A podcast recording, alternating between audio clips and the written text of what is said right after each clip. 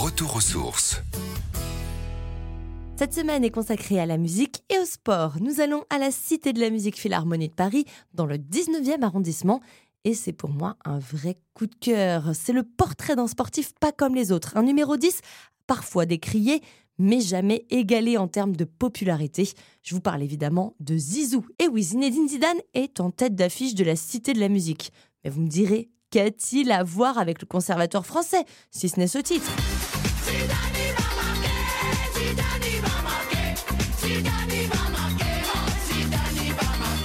Eh bien, il est la tête d'affiche d'une expo avec 17 écrans géants pour une œuvre, l'installation Zidane, un portrait du 21e siècle de Douglas Gordon et de Philippe Parreno. C'est une expo qui immerge le visiteur au cœur d'un match de football multidimensionnel et poétique avec bande-son et bruit de stade. En effet, en 2005, les deux artistes s'associent pour réaliser en fait un film tourné en temps réel lors d'un match opposant le Real Madrid et Villarreal.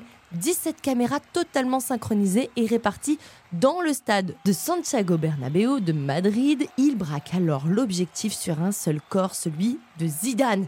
Vai deixando Santiago Bernabéu, Zinedine Zidane.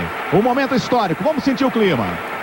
Il tente alors de décrypter non seulement le génie de la star, mais aussi la passion que nous vouons aux icônes contemporaines. Le match est vu avec une perspective à 360 degrés, ce qui vous permet tout simplement de plonger dans un espace multidimensionnel tout en ayant la sensation de vous déplacer aux côtés du joueur. Et ça, c'est plutôt cool.